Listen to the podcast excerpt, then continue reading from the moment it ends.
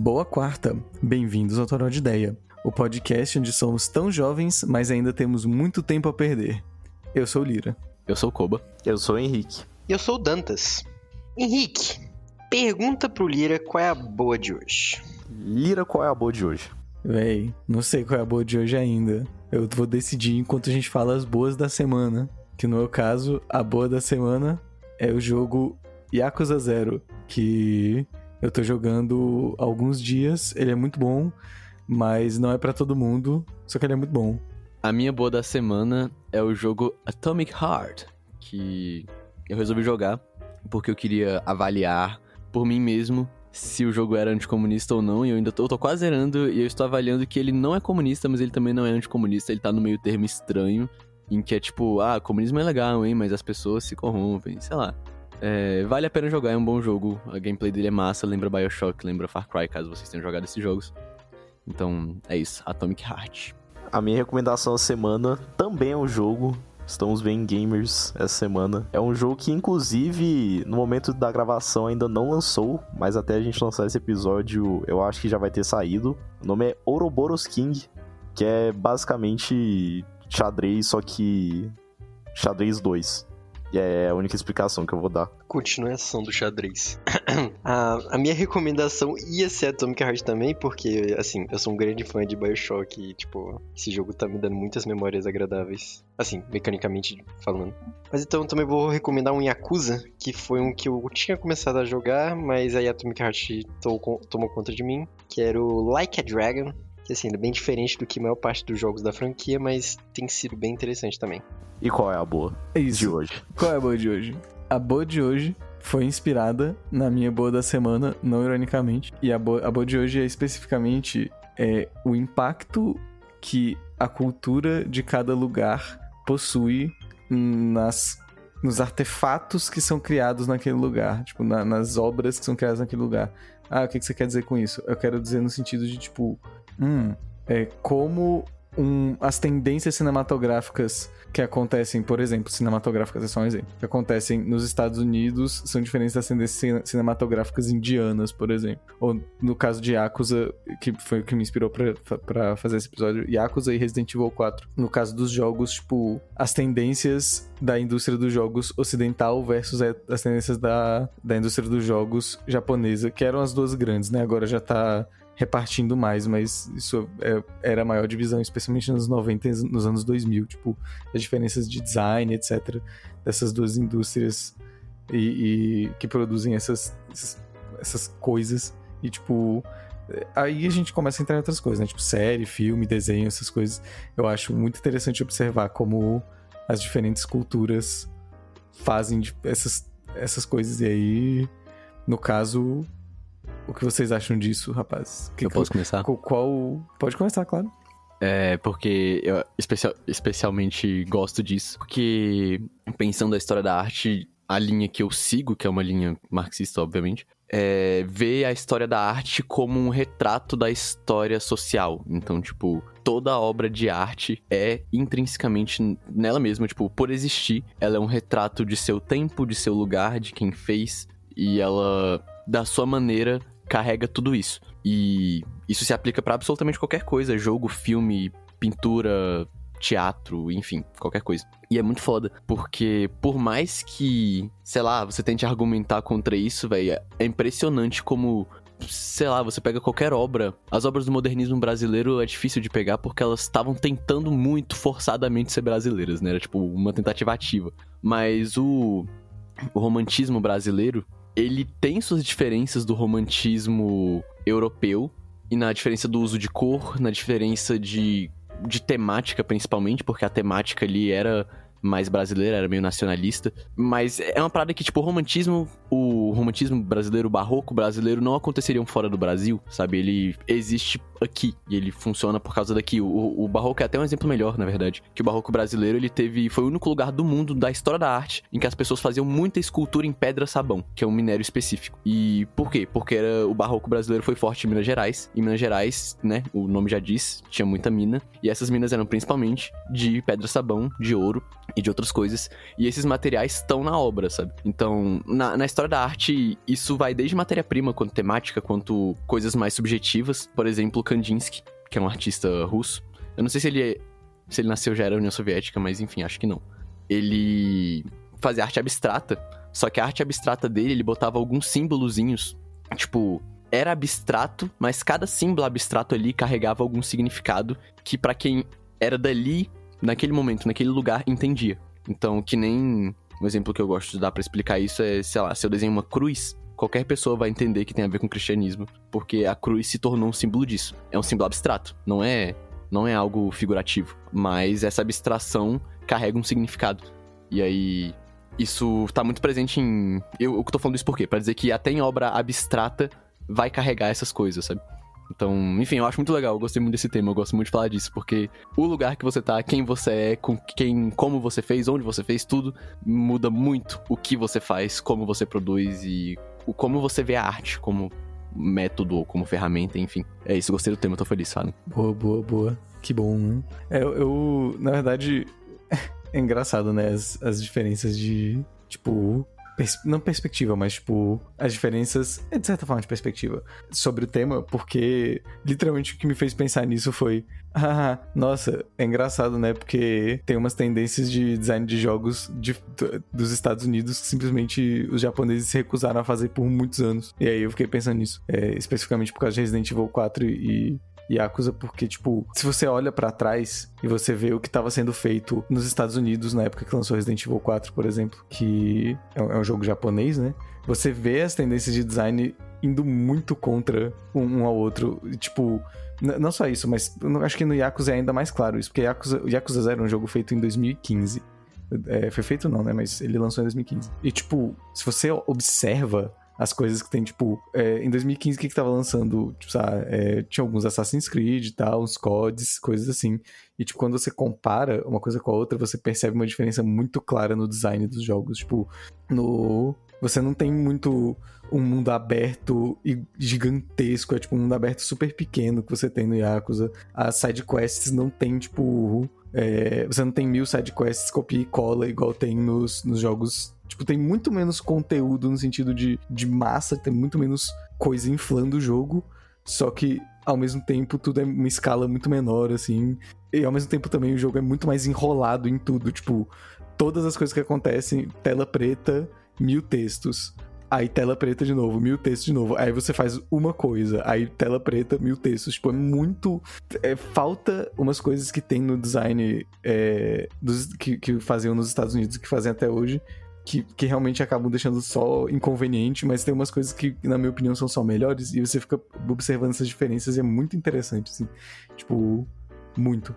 E, e, eu sei que até hoje tem uma tensão, assim, entre o design dos jogos japoneses e dos, dos estadunidenses. Especialmente é, eu... agora que os japoneses estão incorporando coisas dos estadunidenses e vice-versa. Mas assim, tipo, não, não precisa ir tão longe pra, pra ver que isso continua rolando. Tipo, quando o Elden Ring lançou, teve uma treta gigantesca sobre as decisões de design mesmo de Elden Ring. Porque o jogo tava fazendo e continua fazendo sucesso pra caralho. E enquanto isso, tinha muito desenvolvedor americano simplesmente não compreendendo por que, que o jogo tava fazendo sucesso. Porque, sei lá, ah, como que Elden Ring tá fazendo sucesso se ele não tem, tipo, um bilhão de questlines, se ele não mostra tudo mastigadinho pro, pro, pro jogador, a UI é ruim, não sei o que. E só, tipo, esse tipo de padrão, sabe? É um, jogo padrão Ubisoft, que é o que, é o que acabou virando a exportação AAA americana. Sinceramente, é. hoje eu vejo isso como sinônimo de um jogo relativamente fraco. É. Não, eu, eu, eu acho o jogo, jogo fraco. Também. Eu, eu, acho um jogo ruim, mas, tipo, é o que rende dinheiro pra caralho. É, Só tipo, que, aí, que a gente vê como jogo ruim, mas, tipo, a maioria das pessoas ama e acha muito foda e, tipo... Acho que é mais uma tendência porque fica mais fácil de se consumir. Porque, tipo, Com eu, lembro, eu lembro de ter jogado esses jogos quando era criança e, véi, era, sabe, de boas. Porque não, mas era essa é a ideia mesmo. Essa mas, é a ideia. Mas quando eles. Quando esses jogos começaram a lançar, a gente também tem. Tipo, quando a gente era criança, essas tendências, elas ainda não tinham se cementado dessa forma ainda. Tipo, quando esse tipo de jogo de mundo aberto começou a lançar, ele era algo novo e inovador. Tipo, era uma parada diferente. Por mais que, tipo, essas tendências de design, elas agora estão começando a ser mais questionadas, na época elas não só eram sobre. Na, na, época, não só elas eram, tipo, muito aceitas, como elas eram muito, tipo, aplaudidas, assim. Tipo, você vê um Far Cry 3 da vida o Far Cry 3 e o Far Cry, Far Cry, Far Cry 4, Far, Far Cry 5 são muito parecidos. Só que, tipo, quando o 3 lançou, esse tipo de loop, interação e a maneira com que eles faziam a UI e essas quests, essas coisas que ficam no mapa, isso era tudo muito novo. Tipo, o jogo de mundo aberto nessa escala era uma coisa muito nova. Aí, quando foi pro 4 e pro 5, todo mundo, as pessoas começaram a perceber, tipo, véi, isso é só mesmice. Menos as pessoas que realmente gostam muito de jogar esse tipo de jogo só porque, tipo, para muita gente jogar é uma coisa muito corriqueira, assim, tipo, ah, vou jogar um jogo aqui, qual? A Far Cry 5, que eu gosto muito do 4. E é isso. O, o mais interessante é que, tipo, assim, todos os jogos da Ubisoft acabam tendo o mesmo esquema de, tipo, de gameplay, sendo, ah, o esquema de torre, liberar mapa, e sei lá, isso é muito... É, pegaram de Breath, inclusive. É, não, Cara, não, geral, não, não. geralmente... Não, mas, tipo, tem, tem muita coisa que, que acaba acontecendo, é que, tipo, a indústria assim, na real, americana, o Breath ela, ela copiou, segue... né, a ideia das torres. Não, sim, mas aí melhorou. Mas, tipo, Não, Isso. óbvio. a indústria É americana dúvida. desenvolve um padrão de jogos. Chega, tipo, nesses casos que a gente tá falando, de Breath, Elden Ring, chega a indústria japonesa e acusa. Pega isso, é, inova em cima, traz algo, tipo, diferenciado que as pessoas gostam. E aí você vai ver nos próximos, sei lá, três anos depois de um lançamento desses muito foda na indústria japonesa, a indústria americana começa a copiar tudo e colar de volta no, no padrão deles. Isso. Então, tipo, se preparem pra muitos jogos iguais Elden Ring daqui. Nossa, e já tá começando, Um velho. Já, é, já já comecei a ver começou, uns jogos aí. É, já vai ter aquele Souls-like. do, aquele do macaco lá, o Wukong. Vai ser nessa vibe também. Ah, não, mas esse aí Só tá que- desenvolvendo, tá desenvolvendo é, tá mais há tempo. muito tempo. Mas é ele, chinês, né, ele não? vai. Ele é chinês. Ele é, mas ele vai chegar, tipo, numa época em que vai estar muitas coisas chegando na mesma vibe, assim. Ah, sim, Mas é. antes de vocês continuarem, só ia comentar que é, isso tudo é um sintoma de ser uma indústria. Né? O próprio fato de ser uma Sim, indústria faz com que Sim. tudo isso aconteça. Tipo, Com produzir certeza. massa, produzir pra vender, produzir, enfim. Tipo, é muito mais fácil você pegar todo o jogo inteiro do Breath e botar uns bonecos de anime e fazer um jogo tipo Genshin Impact. Que é literalmente Véi, isso. que a verdade seja dita, né? É, é literalmente literalmente dita. Breath of the Wild, o mesmo jogo com boneco de anime. A mim não é o mesmo É jogo. muito mais fácil. É, pior. É, é pior, é. Mas, tipo, é, é mais fácil fazer isso. E muitos jogos fizeram isso, tipo. E tá tudo bem, isso aconteceu muitas vezes ao longo do, Ah, da nossa, história dos jogos, assim. Com certeza. Mas é porque é uma indústria. A indústria faz com que isso aconteça muito. Se a galera só produzisse por rolê, teria muito mais criatividade. Pois é, só que aí que entra o questionamento. Tipo, claro, no caso da, da Nintendo, é meio é complicado porque a Nintendo sempre foi, pelo menos sempre tentou ser diferentona. Tipo, mesmo fazendo parte da indústria, a Nintendo sempre teve um negócio de, de produzir uns jogos que vêm com, com uma ideia muito por fora da caixinha, assim. Eu não, eu não sei qual que é a. é, não sei se é uma coisa de dentro da, da empresa, mas, tipo, o Elden Ring, ele é um caso estranho porque, tipo, é mais por. é- é- acaba sendo, acho que mais por causa da, da From, especificamente por causa do Miyazaki, né? Que é o diretor. Que, tipo, eu- acho que isso acaba acontecendo em qualquer. Inclusive, qualquer obra que é feita dentro de uma indústria, como um filme hoje em dia, ou, ou um jogo. Acaba que, tipo, se você não tem uma figura, uma figura, tipo, um indivíduo hum, com uma visão muito particular sobre o que, que ela quer daquele projeto, no caso do, do Elden Ring e o Miyazaki, ou sei lá, o. É, como é que é o nome? O Death Stranding, que tem o Kojima, é um jogo todo errado também, todo tosco, fudido. E. é, e tem o Kojima, que tinha uma visão muito particular. Tipo, quando você tem um criador com uma visão muito particular, você consegue uns, uns produtos, assim. O, o produto final fica mais. Mais único, acho que por causa da visão, né? Única daquele indivíduo. E no caso da Nintendo, tipo, você tem um, acho que um ambiente que, que valoriza que as pessoas façam coisas diferentes, assim. Só que a pergunta é, tipo, por que que isso é tão ausente fora do Japão, assim? Eu não consigo entender. A galera Não- não, não- inova fora, né? Real isso. É, tipo, não É, é, exatamente Unidos fora do Japão. Japão. Nos Estados Unidos, né, especificamente. Porque, Não, tipo, inovar inova, mas assim, o foco é ganhar o máximo de dinheiro possível. Tipo, vai Ah, ser feito, Japão vai também, ser véi. lançado. Mas quando que os Cara, Estados Unidos inovou em algo? Sendo bem sincero. Não, Cara, assim, porque os Estados coisa, Unidos- não, normalmente os Estados Unidos velho. capitalizam em cima das coisas. O que que ele, tipo, de fato, em que, que indústria que eles realmente inovaram, assim, tava, sala de carro? Também foi o? Japão que inovou. Não, Não, mas, tipo, carro foi por muito tempo nos Estados Unidos, foi cara. muito tempo nos Estados Unidos. que trouxe Carro, inovação. tipo, qualquer coisa de eletrônico, celular, computador. Isso, tipo, isso só foi, isso de fato só foi virar uma coisa que o Japão inova um pouco mais a partir da década de 80. Antes disso era muito foco nos Estados Unidos, tipo real. Ah, mas É. então, mas a partir daqui E depois que os Estados Unidos vão pra lá. Porque, tipo, sei lá, no caso do videogame, desde que. Desde que videogame é algo relevante no mundo, assim, né?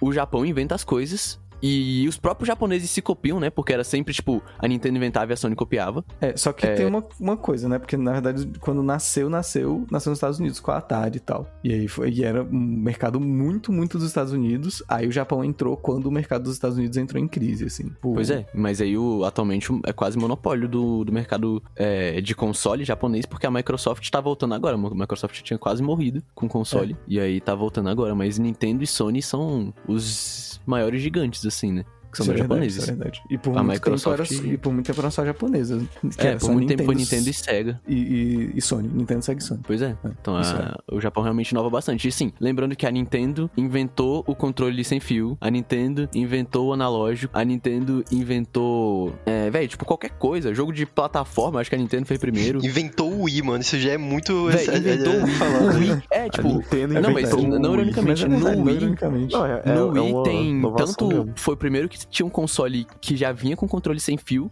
quanto tinha a questão de controle de movimento. A Nintendo foi a Sim. primeira a botar controle de movimento em jogo. Foi, foi. É, foi a primeira a fazer. Qual o nome? Console portátil, se eu não me engano, também foi a Nintendo a primeira que Foi fez. o Game Boy, foi o primeiro, sim. É, tipo, a Nintendo, tipo, todas as inovações de videogame são elas. É realmente bizarro como eles fazem as coisas. são Inclusive as puta. ruins. Inclusive as ruins. É, Eles inclusive fizeram as ruins. O, o primeiro. Primeira realidade virtual, entre as primeiros protótipos de realidade Que é virtual uma foi a bosta. Nintendo. É o Virtual Boy. É Cara, uma bosta, dá é dor de terrível. cabeça, dor nas costas. É uma Sim, porcaria, só tem luz vermelha. tipo, Péssimo. Tadinho, mas eles tentaram. Eles, eles tentaram fazer um VR na década de 90, mano. Eles merecem um prêmio por Isso isso. era pedir muito, mano. Era pedir é, muito, pedir mano. muito. Era um VR todo vermelho, mas funcionava. Fizeram também o 3DS, que, tipo, por mais que não seja uma inovação muito grande, o 3D sem óculos estereoscópico do 3DS é uma parada bem bizarra também, assim. Sim, velho. Não, e não- outra coisa que eles inventaram é isso que tá virando algo recentemente, né? De você tirar o jogo da tela da sua TV e botar em outra tela. Também. Que o Switch inventou isso, porque agora tá tendo, tem o Steam Deck, que não é bem a mesma coisa, mas. Enfim, a Microsoft tem um negócio que você consegue passar o jogo pra tela do seu celular e jogar, sei lá, do banheiro. Mas. a Você tinha falado da- do ambiente de inovação que a Nintendo tem, mas pra, pra console eu realmente não tenho ideia. Eu só acho assustador como eles inventam as coisas. Mas Véi. pra jogo eu acho que é muita galera de lá mesmo. Tanto que grande parte dos jogos da Nintendo são do Miyamoto, né? Véi, hoje em dia não tanto. O Miyamoto, ele, ele é tipo produtor Não, os executivo. grandes nomes. Na- é, os- no começo, mas hoje em dia ele só é produtor executivo nas coisas. Tipo, ele só observa, mas ele não, não é diretor mais, tipo, ele não tá mais tão envolvido nos projetos. E na verdade, o, o próprio Mario Odyssey, pelo que eu já vi, já li algumas coisas, o, tinha, o, o diretor do, do Odyssey tinha umas discussões bem fodidas com o Miyamoto, assim. Ah, Tipo, isso só pra caso os ouvintes não saibam, o Shigeru Miyamoto é o cara que criou Mario, Zelda, Pikmin, é, e Metroid. Metroid, eu acho.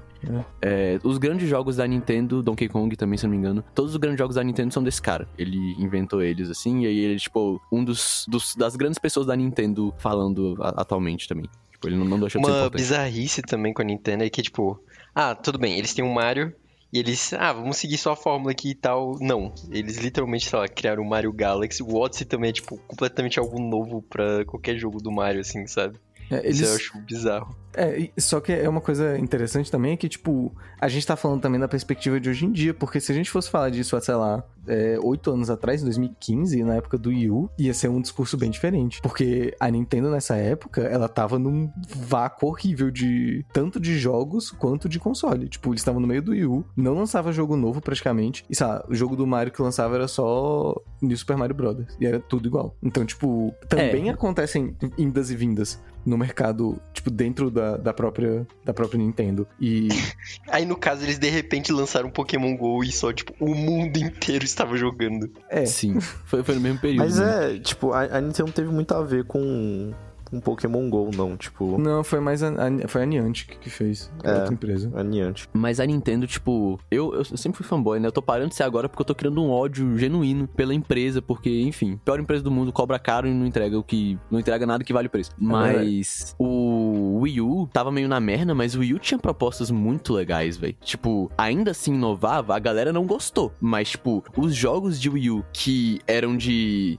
cinco jogadores, quatro jogavam no controle e um jogava no gamepad, é, era uma, o gamepad era o controle do Wii U que tinha uma tela. Isso era uma coisa muito foda, velho, porque você permitia jogos que É, é difícil explicar isso, porque, tipo, é um jogo tipo É, de, de pique-esconde, assim. Jogos assimétricos. É, um jogo assimétrico. Tem uma pessoa contra quatro, tipo Dead by Daylight, que a gente tem atualmente. Que a maioria Sim. das vezes só funciona online. No Wii U eles já estavam fazendo localmente. Que eu acho que ninguém mais faz isso. Não tem muito É jogo porque não que tem faz isso. muito como. Só que, tipo, é- Mas tinha no eles, eles fizeram isso no Wii U. Eles fizeram isso no Wii U. É- não- eu não sei nem se é que, é que as pessoas não gostaram. A Nintendo com o Wii U foi um negócio muito confuso. Primeiro porque, tipo, quando foi lançar o Wii U, foi a Nintendo, na verdade, querendo inovar e ao mesmo tempo querendo manter as coisas muito seguras. Porque a parada, o próprio fato do, do console chamar Wii U foi uma ideia de, tipo, o Wii 2. Porque o Wii foi um sucesso absurdo. Então eles ficaram, tipo, não, a gente tem que capitalizar no sucesso do Wii. Então vamos fazer o Wii 2. Aí tá, mas qual que é a inovação do Wii 2? A tela. Muita gente, quando o Wii U foi lançar, entendeu que o, o controle do Wii U era o Wii U. Não era um console novo, era, tipo, só o controle. E isso foi, tipo, isso deteriorou muito a imagem do Wii U. Fez, tipo, muito mal pra, pra compreensão do mercado, tipo... E as próprias inovações que eles fizeram pro Wii U acabaram sendo problemáticas porque...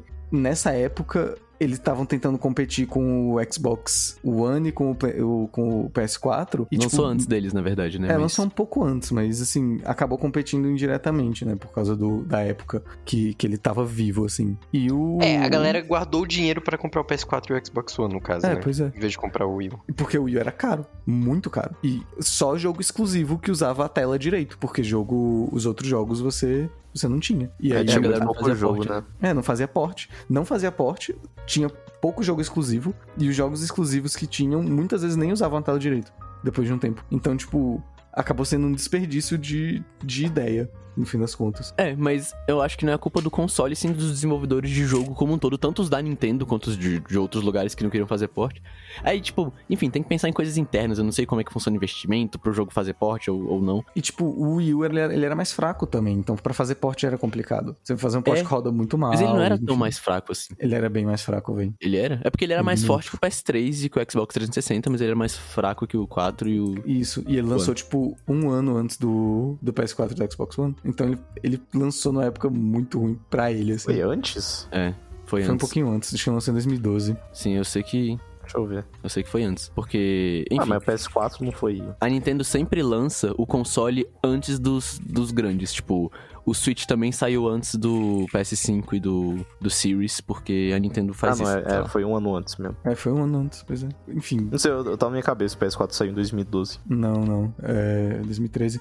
Só que é, tipo, eu não entendo a Nintendo. A Nintendo. Não só a Nintendo, mas o Japão ser um lugar que tem umas tendências de design tão, entre aspas, esquisitas, que fogem do, das tendências ocidentais. Eu realmente não sei por que isso acontece. E às vezes isso é bom, e às vezes isso é muito ruim. Porque você tem muitos jogos japoneses muito bons que não vendem nem um pouco fora do Japão, e aí acabam falindo e, tipo, explodindo, morrendo.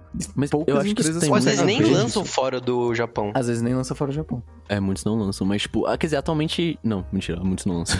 é porque antigamente isso acontecia mais. Mas eu acho que isso tem muito a ver com como o Japão lida com narrativas, assim, tipo. Também. Porque ocidentalmente, tipo, sei lá, se você lê um romance ocidental e lê um romance japonês, pensando mais antigamente, sei lá, pro século XIX, é bem diferente, assim. Então, Uhum. eu não é minha área, eu não, real- realmente não entendo disso, mas eu- muito provavelmente a maneira como culturalmente o Japão lida com narrativas, com histórias, com contar histórias, interfere em como eles fazem jogo, né? Porque os jogos japoneses têm muita narrativa. Eles têm muita.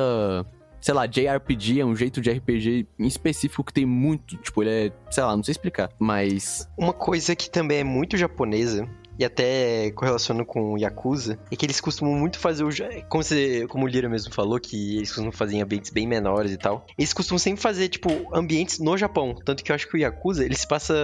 Num, é, eu não sei se é bem um bairro, né? Mas em Shibuya. Qual era o outro bairro, Lira? É, geralmente ele se passa numa cidadinha chamada Kamurocho. Que é uma cidade que existe, é tipo todo ambientado. Até Persona, é o 5, ele se passa em Shibuya também. E é tipo, você vive a cidade, sabe? Você, você anda, na- mesmo sendo um ambiente pequeno, você acaba decorando todos os lugares, todos os cantinhos. Tem missão pra todo lugar, assim, sabe? Você entra em lojas, tem. Você conversa com as pessoas. E é tipo, é uma parada muito japonesa, eu diria, assim, sabe? É, Eles é um botarem lugar pequeno muito lugares. detalhado, né? Sim. É, exatamente. Isso é uma coisa que eu acho que, que realmente é muito presente nos jogos japoneses. Tipo, o jogo, sei lá, GTA tem muito prédio, muita casa, mas elas são cenário. Em jogo japonês, você pode entrar em todos eles e falar com o NPC que tá dentro, ele vai ter alguma coisa irrelevante pra te dizer. Mas você pode falar com ele se você quiser. Isso acontece muito. E todos os jogos japoneses eu acho que dá pra fazer isso, né? Tipo, Não, o cenário no- bem raramente é No só Like a cenário. Dragon, você consegue ir no fliperama e literalmente tem, tipo, jogos antigos, tipo, completos.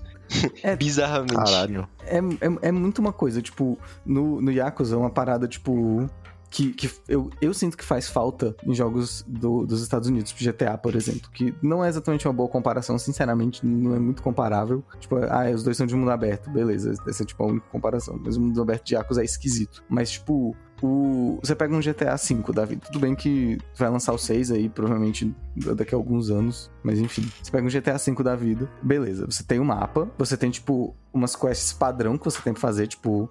Ah, você pode fazer a quest pra esse cara, pra esse cara, pra esse cara, ou fazer a quest principal. Só que as quests que você faz para as pessoas não são muito únicas. É tipo, ah, voa um avião, faz tal coisa. Tipo, não tem muito uma narrativa nem nada do gênero. No Yakuza, acontece uma parada muito bizarra. Que é tipo, você, todo jogo tem uma quantidade de, de side quests que ele tem, só que o jeito que elas são feitas é que muitas vezes você tá, tipo, andando na rua, Aí o jogo, tipo, para o que você tá fazendo pra te mostrar, sei lá, tá um casal discutindo. Aí você vê a discussão do casal acontecendo e um dos membros do casal vai embora. Aí você fala com o que ficou, tipo, sei lá, é, um exemplo que de fato aconteceu comigo no, no Yakuza Zero. Eu tava andando na cidade e aí tinha uma mãe e uma filha discutindo e um cara com a filha da, da, da mulher. E aí a, a filha e o cara estão vestidos com uma roupa específica, eles vão embora. E aí você fala com a mulher, ela fala, tipo, ah, minha filha entrou pra um culto e eu preciso de ajuda, por favor, me ajuda a tirar ela do culto, por favor, porque eu não consigo mais, ela não me escuta. Aí você, tipo, vai atrás do povo do culto, você entra no culto, só que, tipo, não, você não joga muito, você só vai até lá e aí tem muita cutscene e muito texto. Só que é, tipo, es- escrito de um jeito muito engraçado e tosco, assim, tipo,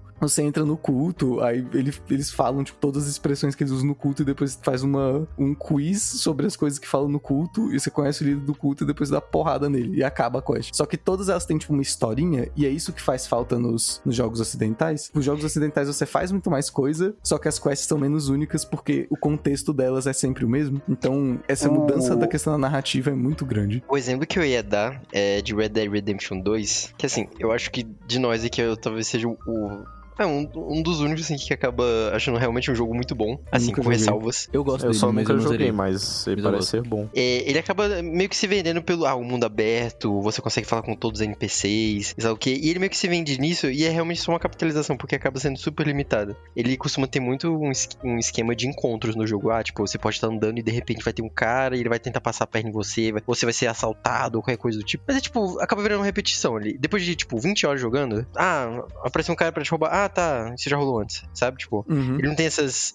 Um backstory por trás, é literalmente só um cara que spawnou ali e vai, sabe? Pois é, essa, essa. Eu acho que a questão é isso. Tipo, no fim das contas, a percepção que eu tenho, pelo menos, é que os jogos ocidentais eles prezam muito pela quantidade. E não que os jogos japo- japoneses necessariamente prezem pela qualidade, mas eles prezam por ter, tipo, pelas, pelas coisas serem um pouco mais Detalhamento, específicas, assim. É um detalhe. detalhamento. Não necessariamente no sentido de que vai ser melhor ou pior, mas vai ter menos conteúdo, mas em prol, em prol assim, de ter uma, o cada conteúdo ser um pouco mais único com relação ao que você tem. Então, Eu, eu acho, eu acho que talvez seja um pouco do tipo. E aí na parte cultural, de ter uma expectativa mais perfeccionista sobre o trabalho, eu acho que acaba levando um pouco mais pra essa questão de qualidade sobre quantidade. Do que, sei lá, a indústria americana, que é só. Imprima dinheiro, por favor. de fato, isso tem uma, uma questão a ser levada em consideração mesmo. É, e tipo, que não tinha mencionado a narrativa ser importante, né? Isso em jogo estadunidense, frequentemente, que o Dantas falou, não tem nada, não tem nem. Tipo, não- um cara vai te roubar, ponto. E no japonês, isso acontecendo, não sei nem se é só perfeccionismo, mas entender que o jogo é narrativa, sabe? Porque às vezes eu acho que jogo estadunidense muitas vezes pensa na gameplay. E assim, lógico que tem gêneros e gêneros de jogo, mas pensando em GTA mesmo, tem história, tem side quests, mas sei lá, a história não sei se é o ponto alto do jogo. Eu vou. Ser japonês. Eu vou ter que é, discordar de você. em. Ah. Eu vou ter que discordar de você, Koba, no sentido de que os jogos. Eu não acho que os jogos ocidentais eles focam na gameplay. Os jogos ocidentais, AAA, assim, eles focam em espetáculo. Explica Eles- o que que é AAA. É, des- desculpa, quem não AAA, verdade, pra quem não sabe, AAA são jogos, tipo, os jogos das empresas gigantescas que investem muito dinheiro. Chama AAA porque é, tipo, 3 As, no sentido de, tipo, nota A, que usam nos Estados Unidos, né, A, é, É F, nota A, só que três vezes. só que três vezes, tipo, é muito Qual era o grande, é investimento, muita coisa. basicamente? Grande investimento. É, eles, eles não focam exatamente na gameplay. Tipo, você pega um GTA, tudo bem, a gameplay do GTA não é ruim, mas ela não é nada de muito especial. Tipo, não é como se tivessem passado muito tempo desenvolvendo e refinando os sistemas. O que eles fazem no GTA, por exemplo, é eles fazem um foco muito grande em fazer uma história cinematográfica com momentos que as pessoas vão ficar, tipo, meu Deus, que foda. Tipo, eles focam muito em ter espetáculo, em ter, tipo, momentos fodas mas que não necessariamente você vai sequer estar jogando. Eles focam muito em fazer, tipo. É como se fosse uma montanha russa, como se fosse um, um parque de diversões. Tipo, o foco do jogo é te fazer ficar impressionado com como o jogo é foda. Então, eles investem muito em gráfico, investem muito em ter esses set pieces, assim, tipo, uma cena de perseguição, um helicóptero atirando no prédio, prédio explodindo, tipo, umas coisas assim. Enquanto isso, os jogos japoneses têm muito menos disso, só que eles acabam focando mais nos sistemas essenciais do jogo. Não sei se faz sentido o que eu tô falando. Faz muito, na verdade. Mas não só em- nos sistemas essenciais, como. É, eu acho que é só falar a mesma coisa de outro jeito, na verdade. Tipo, a base do jogo, como o jogo se Isso. situa, como ele funciona, Isso. é, as peculiaridades dele, né? Tipo, os jogos japoneses costumam ser bem diferentes um do outro nisso, assim. Eles têm suas. São bem específicos. O jogo estadunidense é tudo um grande filme do Michael Bay. É, exatamente. E claro que a gente tá falando aqui só da indústria, né? Porque quando a gente vai pra cena indie, aí a gente tem uma parada muito foda na cena indie do mundo todo. Porque aí, aí não é mais limitado a indústria nenhuma. Então você pega, tipo, um Disco Elysium da vida, que o, o Dantas já jogou, ele vai poder me, me ajudar nessa. É, Disco Elysium é um jogo profundamente narrativo. Ele é um jogo que tem uma estética muito legal, mas ele não é, tipo, uau, gráficos incríveis, maravilhosos no sentido de fidelidade gráfica. Ele não é, tipo, uau, a gameplay mais aprofundada do mundo. Só que, tipo, a narrativa dele é tão boa que, tipo, ela sozinha é o suficiente. Eles têm sistemas que servem pra construir uma narrativa. E é isso, o jogo é um jogo de narrativa e é isso que torna ele tão incrivelmente bom, porque a narrativa é tão boa e tão refinada que você não, o resto do jogo não precisa ser maravilhosamente tipo, é, ah, meu Deus, gráficos muito fodas e gameplay com muita interação, porque você, aliás, a gameplay tem muita interação por meio da narrativa, tipo, eles fazem tudo ao redor dessa narrativa e, e no próprio, no caso do Disco Elysium, ele entra muito nessa questão da cultura também, porque ele foi um jogo feito na Estônia. A narrativa é, e tem dele muita política no jogo. muita. E a narrativa dele é, tipo, profundamente característica daquele lugar. Tipo, a história que é contada em Disco Elysium, o universo que é montado naquele jogo, não seria montado em nenhum lugar senão em um país do leste europeu que já foi parte da União Soviética e depois enfrentou uma crise fodida no capitalismo. É, tipo, é, é aquilo que eu mencionei, né? Tipo, sim. ele só poderia acontecer ali e quase todo jogo é assim. Exato. Mas isso é muito foda, porque só a cena indie consegue mostrar isso pra gente. Porque, a- se- sei lá, se a gente tivesse um jogo estoniano feito feito por um estoniano pela indústria, pela Ubisoft, não ia ser isso, né? Não. Tipo, os jogos indie são os únicos que conseguem carregar essa essência tão tão foda, né? Por isso que tem uma crítica tão grande com como industrializar as coisas, deixa elas mais sem alma, sei lá, tipo, tem entra aquele debate que a gente já teve várias vezes aqui, tipo, se design é arte, porque o de- design é arte industrializada, sabe? Uhum. E no jogo isso rola muito, tipo, eu gosto muito de jogo da Ubisoft, eu falo aqui como se fosse horrível, mas eu gosto real, eu me divirto. Em quase qualquer jogo de empresa grande, mas os jogos indies são sempre muito mais, são mais, ponto. São melhores Eles em... são marcantes, eles são bem É, mais marcantes. É, tipo, porque você consegue ver isso, você consegue sentir que tem algo que você nunca viu de alguém, de, um- uma situação, lugar e tempo que você só não conhece, que tá ali pra te agregar, e enfim. Na, tá tendo uma exposição, que acho que só daqui só o Lira foi, aqui em Brasília, que é Play Mode. Na exposição tem um jogo que é um jogo indígena. E. Eu vi.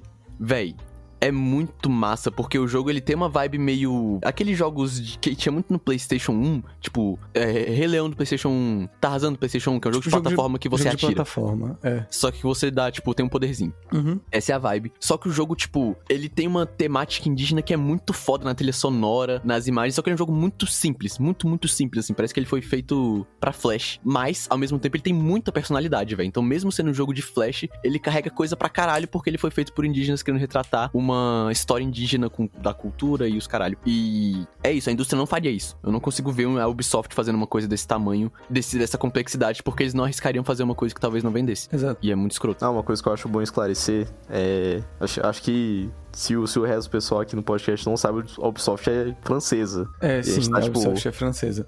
Mas é usando a por- Ubisoft ela, como exemplo, indústria Sim. americana, mas sim, quando a gente diz indústria americana é Mas é ocidental como um todo. ela cede. É porque a, A indústria é ocidental. É porque a indústria ocidental é- ela é uma- é segue uma as tendências. Francesa, origem, porque eu acho que tipo- hoje em dia eles estão com uma sede bem maior lá no, em, Não, eles no têm... Canadá. É, tem no Canadá. Assim, o ponto continua, não é?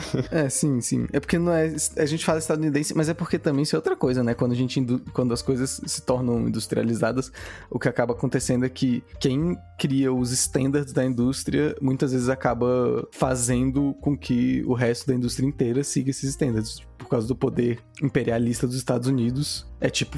É isso, é tipo cinema, na verdade. Que. É, na verdade, é, é bem Eu, comparável. eu acho, eu acho que é mais que o público americano dita o que, Também. que tem que Pra ser jogo, feito. com certeza. Com certeza. Pra jogo, com certeza. Entretenimento no geral. Não, america- americano já reclama de filme que não é em inglês. Imagina jogar É, um jogo de exatamente, história tipo- que é só ler. Sim, Pois é, e isso é outra coisa, tipo, o público estadunidense é muito contra mudanças radicais, assim. E isso é uma coisa que eu já percebi. E eu acho que é um dos motivos pra, por exemplo, não ter tanta inovação num- numa indústria americana comparado com a Verdade. japonesa. É Tipo, porque, caraca, é um velho, você- muito contra é, mudança radical o tempo todo. Você foi muito, acho que no cerne da questão também, que é uma coisa que só hoje em dia que tá começando a mudar nas indústrias japonesas, tipo nos, nas empresas japonesas, de jogo especificamente, que antes eles literalmente só ligavam pro mercado interno, praticamente. Por isso que saía pouco jogo do Japão, muitas vezes. Ou, tipo, certos jogos simplesmente não, não vinham pra cá. Porque, tipo, pra eles tanto faz. Eles estavam querendo alimentar só o mercado interno, praticamente. Então, tipo. Que pra eles era mais suficiente, inclusive, né? Isso, e, e, e às vezes a questão não é nem que eles eram muito criativos ou inovadores, mas só porque os mercados eram diferentes, então, tipo, a falta de contato que houve do, do mercado de lá pra gente faz com que as ideias deles pareçam super inovadores, na verdade são só ideias que cabiam no mercado japonês. E aí, Sim. agora que tá tendo uma junção desses, desses dois mercados, assim, dessas duas indústrias, o que tá acontecendo é uma, na verdade, uma mistura bem saudável de coisas de ambos os lados, assim, pelo menos é isso que eu tô Será percebendo. ser saudável? Eu, eu concordo. Eu, Eu, acho concordo. saudável no sentido de, tipo, no fim das contas, os jogos estão ficando, na minha opinião, melhores. Tipo, menos. Eles estão. Tá tendo uma variedade maior de jogos no espaço AAA. Mas não é saudável no sentido de que. E agora? Tipo, eventualmente vai chegar numa. Vai, Vai virar a existir. mesma coisa. É, vai existir uma mesmice. Só que, tipo, no Não, fim mas sempre contas, vai ter algo novo. Tipo, isso, sempre vai ter alguém E pra isso é um quebrar isso. processo que nunca para, mano. É. Tipo. Hum, Mas não é- tem como parar, na verdade. Não tem como, mas sei lá, eu sou. Eu tenho muitos inúmeros pés atrás com globalização nesse sentido de, tipo, tudo virar a mesma coisa. Sim, Então, sim. sei lá, eu tenho medo de que os jogos acabem ficando com menos personalidade, assim. Eu acho que, sei lá, nunca vai parar de ter JRPG, que a galera faz JRPG há mais de 20 anos e mantém a mesma estrutura de jogo há mais de 20 É, eu anos ia e falar, funciona. JRPG é o exemplo de. É tudo igual. É, exemplo tudo igual. perfeito disso. É, eles estão fazendo a mesma coisa desde os anos 90, velho. E tá, tá dando certo. Sim. Porque eles mudam um pouquinho, mas a base é a mesma coisa. Então, O- eu acho que talvez isso mantenha, mas eu acho que talvez possa, enfim, se tornar uma mesmice. Mas enfim, É. só o tempo dirá. E, e- e claro que é isso que a gente tá falando. Tipo, isso tá- na verdade só se aplica à indústria. Porque quando você sai da indústria e você vai pro cenário indie, aí você tem, tipo. Existem tendências, e isso é perceptível.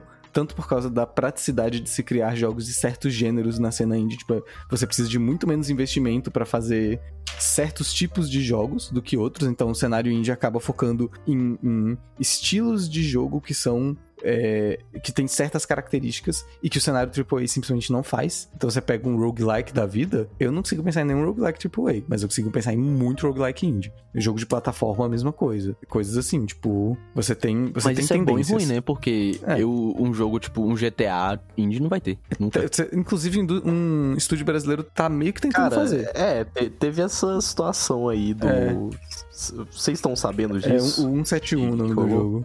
171. É, tipo, teve uma, uma desenvolvedora brasileira que, tipo, fez um jogo e o jogo acabou ficando com fama de, tipo, ser um GTA brasileiro. Sim. O que aconteceu. Só que aí o jogo começou a receber muito hate, porque, tipo, O que não, acontece? não é pra ser um GTA brasileiro, tipo, não é pra acontece? ser um concorrente do GTA. O, o pessoal que tá fazendo esse jogo é um estúdio, tipo, pelo que eu sei da, da história, o pessoal que tá fazendo esse jogo nunca fez nenhum outro jogo na história. É o primeiro jogo deles. Eles estão fazendo um jogo de mundo aberto. Com ideias baseadas em GTAs mais antigos, tipo da época do PS2 e tal. E é um estúdio indie. E, tipo, eles fizeram uma campanha de apoio. Tipo, um Kickstarter da vida. Só que eles ganharam, tipo. Acho que eles ganharam. Eles conseguiram uma boa grana, assim, tipo, em termos pra uma pessoa normal. Só que não é uma boa grana pra fazer um jogo na escala de um GTA, sabe? Porque um jogo nessa escala é, tipo, gigantesca. E quando o pessoal viu que não tava ficando na escala de um jogo AAA, eles começaram a atacar muito hate no jogo, que estavam falando, tipo, não, porque esse jogo aí, eles estão roubando nosso dinheiro, porque olha como tá ficando horrível, não tem nada a ver com GTA. Sendo que a ideia nunca foi chegar no nível de polimento perfeito Rockstar da vida, porque é simplesmente impossível com tanto de dinheiro que você consegue numa campanha. Tipo, não, não tem como, não tem como. É impossível mesmo. É, e aí. Mas isso só volta nesse problema, né? De que jogo de X jeito só empresa grande faz, jogo de Exato. outro jeito só a gente indie Exato. faz. E isso é um mega problema. E... Exato. Mas assim, ao mesmo tempo. Eu, não, eu acho que a Telltale não conta como nem indie nem como empresa grande, a Telltale tá num limbo. Mas a Telltale inventou isso de jogos que são apenas narrativa. Hum, Eu não sei se dá pra dizer que inventou, mas enfim, virou. eles fazem. Eles, Virou eles fizeram é, um jogo. Eles fazem jogo filme, sim. É, jogo uma filme. fórmula ali. Jogo deles. E- Mas eles, eles eram AAA, eles eram AAA. Eles faliram, mas eles eram uma empresa bem grande. Então, Eles tinham mas é, eles eram uma empresa grande, só que jogo-filme abre espaço pra muita. Dá pra fazer um jogo nessa vibe, tipo. Não na mesma vibe, porque não vai ter a parte do filme, mas um jogo que a narrativa importa mais que qualquer coisa, sabe? Então eu acho que isso abre espaço pra fazer coisas interessantes, porque hum, muita gente tem história boa pra contar, Uhum. e pouca gente consegue meios pra isso, porque nem todo mundo consegue escrever, nem todo mundo consegue animar, mas quanto mais formas tiverem pra ser possível contar uma história, eu acho legal. Então eu gosto de jogo filme porque histórias podem ser contadas e pessoas podem assistir ou podem jogar, entre aspas, no jogar não que não seja jogar, mas tipo, não é, não tem a dificuldade, o desafio de um jogo, você joga no, no sentido de que você toma as decisões só. É, eu, E é, eu acho que isso é, isso é legal. Ma- e abre espaço pra coisas interessantes, mas entra naquilo de novo, porque a parte do filme você não vai poder fazer, né? Então continua. É, E tipo, eu pessoalmente acho que até o Tale e sei lá, os jogos do David Cage, tipo Heavy Rain, é, Detroit Become Human, esses jogos Acho que Heavy Rain foi um dos filme. primeiros mesmo que pop- Heavy Rain é, foi- popularizou. Heavy Rain foi- popularizou bastante. Sim. Esses jogos, eles têm eu eu tenho ranço deles. Eu, eu ia falar isso, eu ia dar uma opinião controversa que eu acho todos esses jogos muito ruins. Eu não gosto Apesar de que eu tenho, eu, tenho um, eu tenho um soft spot, tipo, Heavy Rain, mas, tipo, eu fui ver. Tipo, eu fui ver rever esse jogo ano passado, cara. É bem tosquinho, terrível, mano. Ele é muito tosco. A, a gran- a minha grande questão com esses jogos, tipo, a Telltale escapa mais disso do que os jogos do David Cage. Porque a Telltale, por exemplo, ela tentava fazer uns jogos no estilo mais estilizado mesmo, tipo, em estética. Então, o foco deles não era só no espetáculo. O David Cage, ele é. Que é o diretor de Heavy Rain, ele é uma pessoa. Ele é um alvo muito fácil pra, pra gente falar, tipo, olha que cara babaca. Porque, tipo, ele. O discurso inteiro da carreira dele é falar, tipo, não, eu sou a pessoa que vai tornar o mundo dos jogos um espaço para adultos também. E eu vou trazer temas sérios. Só que ele fala, tipo, vou trazer temas sérios. Ele fala como racismo. Mano, Ele fala temas sérios como racismo, luta de classes e homossexualidade. Tipo, ele, não sei, ele fala umas coisas assim. Ele, e, enfim, e pior ainda, os jogos são ruins. os jogos são ruins. Ele, tipo, traz toda essa narrativa de eu sou o cara que vai trazer maturidade pra esses jogos. E aí ele procede de fazer todos, os- todas as personagens femininas dos jogos dele serem só, véi, fanservice. Todas. Sempre. É um negócio Fanservice foi absurdo. um termo, mano. Fanservice foi um termo. É muito isso. horrível. Mano. Sexualizados, vamos falar assim. Não, é, é sexualizada, só que é, tipo, horrível. É, claro, É, claro que eu é acho que não, eu- não, não cabe usar fanservice nesse caso, não sei não, se não. É necessariamente verdade, os fãs estão querendo isso. É verdade, é verdade. Mas, Mas, ele, tipo, ele tem fãs. ele tem fãs. Ele Só tem que é alguns isso. fãs muito ferrenhos. Ele se coloca, ele se coloca em uma posição muito, ah, eu sou foda. Só que os jogos dele são todos, tipo, ele escreve como, me desculpem, um menino de 13 anos, tentando trazer temas sérios. E é isso que ele faz. Mas, velho, eu acho que ele, sei lá, ele pode até ser um exemplo meio merda, mas eu eu vou defender os jogos Telltale, os jogos jogos filme, porque eu pessoalmente odeio eles. Eu odeio jogar eles, mas eu vejo isso como uma coisa muito minha, porque eu acho insuportável, mas eu também não gosto de ver filme. Então, eu já, óbvio que eu não vou gostar de um jogo que é um filme. Ah, não sei. Como alguém que Mas- gosta de ver filme, eu a acho que é gosta de calma, que jogar um jogo e isso. Não, um não, filme. não, não, calma aí, eu tenho argumentos. Porque Hum. se liga, o eu prefiro ver um filme do que jogar um jogo filme, mas é porque se eu tô jogando um jogo, eu quero poder fazer coisas, sabe? Eu quero tipo, sei lá, eu não vejo por que jogar um jogo em que eu não posso agir muito, em que eu só Uhum. tenho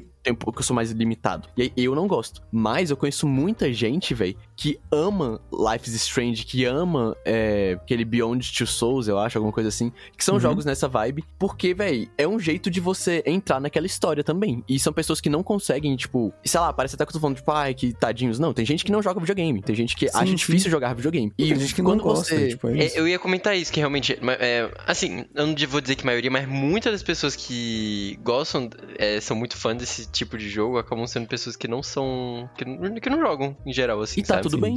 tipo, Tá tudo eu acho que Tá é, na verdade, uma, uma zona de conforto dentro do videogame pra quem não é tão familiarizada com videogame assim. Porque, tipo, é, a gente que cresceu jogando videogame, a gente tem uma memória mecânica pra jogar que a gente consegue jogar qualquer coisa. Mas eu conheço gente de, tipo, véi, que não jogou videogame quando era pequeno, que não importa o quanto tempo a pessoa não consegue jogar bem nada. Sim, sim. Porque Eu só realmente tem já percebi, assim, tem gente que não, literalmente não sabe lidar com a câmera, tipo, de um É, joystick. mas é, É, porque é véi. uma questão de costume. Tipo, É uma questão de costume. grande. Tipo, esse tipo de jogo, ele tira toda a parte difícil do jogo, que é a parte mecânica, e mantém só a parte que é legal e é possível de fazer pra quem não consegue fazer nada, que é tomar as decisões Sim, sim. e entrar na história. Porque a parte. O que faz um jogo, pra mim, ser mais legal do que um filme é porque sou, a história sou eu. Sou eu que tô jogando. Eu que tô Sim. vivendo aquilo. E aí, o jogo filme, o jogo Telltale, faz isso de um jeito que você consegue ser, tipo, quem gosta de jogar pode jogar ele, quem gosta de assistir pode jogar ele, que qualquer um pode jogar ele, porque ele não é Sim. difícil, não é nem um pouco. A minha. a- na verdade, a minha maior crítica a esses, esses jogos Telltale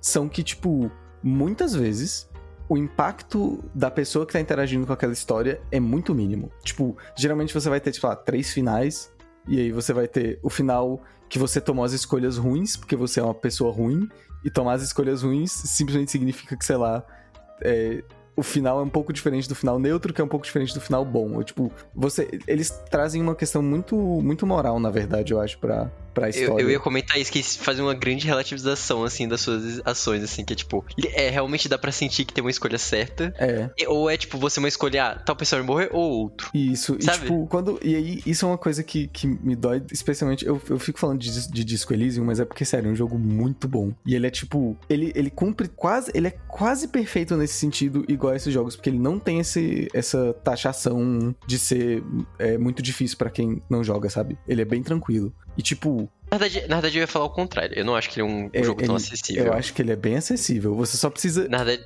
é- é- não, sabe por quê? Porque ele não tem um. um- Enfim, o, o, o Disco Elysium, ele é um jogo onde você tem. Um, é, são sete dias. Se não me engano, são sete dias o jogo, né? Total. E você vai tendo. Você vai juntando coisinhas no seu caderninho pra fazer. Mas só que o jogo não, não deixa claro, ah, tal, é em tal lugar. Ou tipo. Mas é ah, porque com tal essa é a pessoa você vai ideia. conseguir. É. A ideia do, do Disco Elysium é justamente que, tipo, você pode fazer o que você quiser. Se você quiser não terminar a investigação, você não termina. E você, tipo, faz outras coisas. O jogo é tão aberto porque ele quer que suas escolhas de fato importem. Então você vai jogar como você quer jogar e o personagem vai ser quem você quer que ele seja. E aí você pega um jogo Telltale e ele, tipo, ele ganha muito em termos de espetáculo, porque ele é um filme, você fica muito mais preso a ele por causa disso. Só que, tipo, o impacto das suas ações é muito menor. Eu concordo que ele- eles têm um espaço no mercado. Só que eu, eu acho que eles iam ser muito melhores se eles de fato tentassem incorporar um pouco mais das escolhas das pessoas. Tipo, falta impacto. Suas escolhas não importam de fato. Ou importam muito pouco. É, é tipo a ilusão da escolha. Eu vejo muito isso, mas só antes da gente finalizar essa, esse tópico e provavelmente o episódio. Eu acho que isso acontece muito também. Não é nenhuma falha só desses jogos, assim, da Telltale, sabe? Tipo, um jogo que eu sinto muito isso é Dragon Age. Eu não joguei o Inquisition, mas o 2, que é o que eu joguei. Ele é muito isso. Suas decisões são ou esse morre ou aquele morre. Ah, outra coisa acontece, outra coisa acontece. Ou você entra pra esse grupo ou você entra É, no, pra aquele grupo. No Inquisition é a mesma coisa. Só que é- aí as suas escolhas podem permitir ou você transar ou não com tal personagem também. Uau. Muito É, é, Muito profundo, mano. Incrível. e, Realmente o foda. jogo, e o jogo é da onde? Ele é, ele é ocidental, né? Ele da é, EA. é. Ele é da EA. É óbvio que é da EA. É da EA. top É da 10 EA? piores entre- empresas. Eu acho Ele que não é da EA, na sim. verdade. Ele é, É? da EA, eu tenho certeza, sim. Ah, tudo bem, tudo bem. Ah, um detalhe, eu adoro o Inquisition, mas é, é- é literalmente isso. O seu bonde com os personagens é tipo, ah, você permite agora transar com ele. É tipo, literalmente isso. É, da BioWare. É, É, o... que é da EA. Sim. O, o- o Inquisition é, foi muito mais premiado e aclamado do que o 2. Não, ganhou o jogo do ano até. Sim. eu, eu, eu- eu gosto muito do 2. Eu joguei o Origins e o 2, né? O Origins é um, é um no caso. É, e eu gosto muito de ambos, mas são jogos que. full gameplay, assim, tipo. Tem uma gameplay divertida, mas a história, véi, é péssima. A história é bem. muito fraca. Sua interação com, com a história é fraca. Ah, no Inquisition foi relativamente melhorzinho, sim. Mas assim, é RPG, sim, sabe? É, É uma mas é, história de RPG pra justificar por que você tá fazendo aquilo. é, mas tipo, sei lá, tem RPGs que a gente joga porque o jogo é divertido e tem RPGs, tipo, isso vai muito pra JRPG. JRPG é divertido e tem história foda. Persona é um puta jogo, é, tem uma história massa, tem uma jogabilidade massa e não precisa ser muito profundo pra ser foda, sabe? É. E eu acho que muitos jogos, eles, tipo, são, sei lá. Tipo, ah, porque o jogo não tem muita profundidade. Tá tudo bem não ter profundidade, mas é é um vazio que chega a incomodar de tão vazio que é, assim. Às vezes, muitas vezes sim, na verdade. Muitas vezes é um vazio que é realmente, assim, doloroso. Sejamos sinceros. Sim, velho. Mas eu não entendi o que a gente tá é falando. Como é que a gente tava concluindo isso aqui? Dantas, o que, que você tem a dizer? É, Ilusão de escolha. É verdade, ilusão de escolha. É, eu acho que é tipo a vida, assim. A gente acha que pode escolher as coisas, mas, mas na verdade no capitalismo a gente só pode escolher entre ser explorado ou morrer de fome. Pô, what the hell? What the hell?